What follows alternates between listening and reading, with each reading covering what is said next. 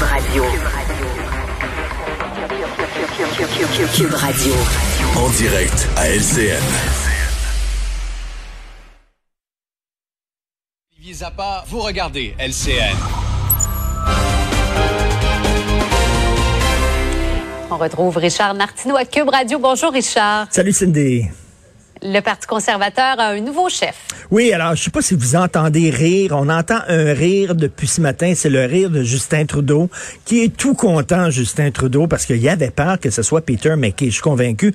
Peter McKay, c'est ce qu'on appelle un Red Tory, c'est-à-dire c'est quelqu'un qui était progressiste conservateur. Je sais que ça paraît toujours bizarre, progressiste conservateur, c'est comme avancer en arrière ou c'est comme un végétarien qui mange de la viande. Ça a l'air contradictoire, mais c'est-à-dire qu'il était conservateur, Peter McKay, sur toutes les questions euh, fiscales, économie, euh, justice, relations internationales, etc., mais que pour les questions sociales, c'est-à-dire l'avortement et euh, le mariage gay, entre autres, c'était quelqu'un qui était progressiste, donc qui, qui, qui penchait un peu à gauche sur ces questions-là euh, sociales.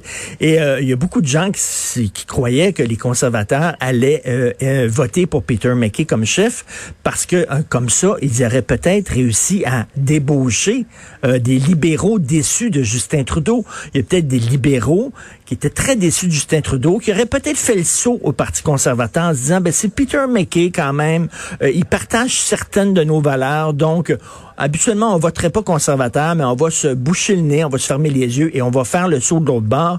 Ah, c'est absolument pas ce qui va arriver. Euh, ils ont voté pour un vrai bleu, un conservateur, conservateur, M. Erin O'Toole qu'on voit ici présentement, un catholique qui, lui, personnellement, a des problèmes avec l'avortement. Il le dit à de nombreuses reprises. Il va pas s'en mêler. Euh, et il commencera pas à condamner l'avortement, euh, à recriminaliser l'avortement. Pour lui, c'est fait c'est un, un, dossier qu'il ne veut pas réouvrir. Même chose pour le mariage gay.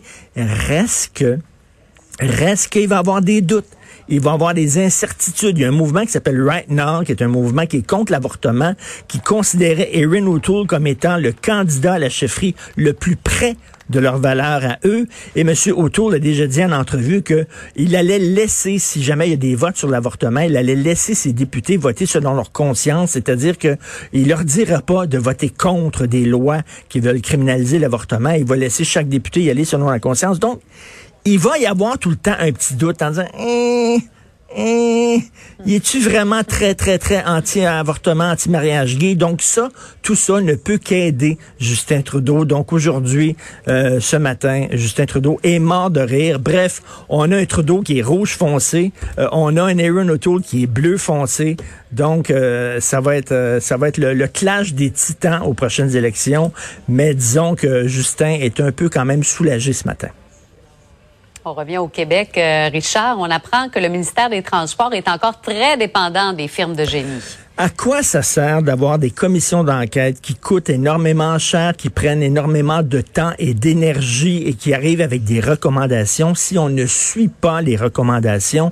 Une des recommandations majeures de la commission Charbonneau qui s'est tenue il y a six ans, c'était de dire il faut que le ministère des Transports du Québec soit indépendant des firmes de génie, c'est-à-dire d'embaucher des ingénieurs au sein du gouvernement et qu'on ne soit pas dépendant des firmes de génie civil. Or, on voit aujourd'hui, euh, le bureau d'enquête qui a sorti ça, euh, on voit que le ministère des Transports euh, est toujours dépendant des firmes de génie conseil, que ça n'a rien changé et que sous le gouvernement Legault, c'est exactement la même chose.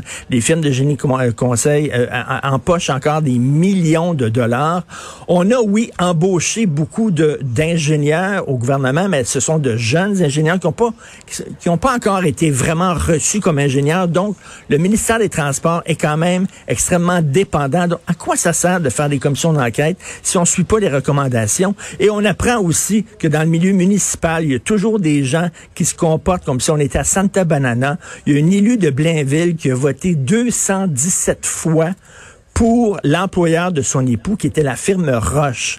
Elle, quand c'était le temps d'accorder des contrats à des firmes de génie conseil, elle tirait pas ça au hasard. C'était pas Roche, papier, ciseaux. C'était Roche, je t'en passe un papier, puis c'est pas roche, je mets le ciseau dans le contrat. C'était ça, elle, pendant dix ans, elle a voté pour l'employeur de son mari sans aucun maudit problème. Donc, finalement, euh, c'est exactement la même chose. On se demande C'est si pourquoi. simple pourtant de dire je me récuse, je peux pas voter dans ce dossier-là, je suis en conflit d'intérêts. Ben, c'est ça. Et, euh, je comprends pas qu'encore aujourd'hui, euh, ouais. Elle se gardait pas une petite gêne. Là. Elle a fait ça pendant dix ans au vu et au su de tous. Et là, on le sait, donc euh, euh, rien n'a changé encore malgré la commission Charbonneau.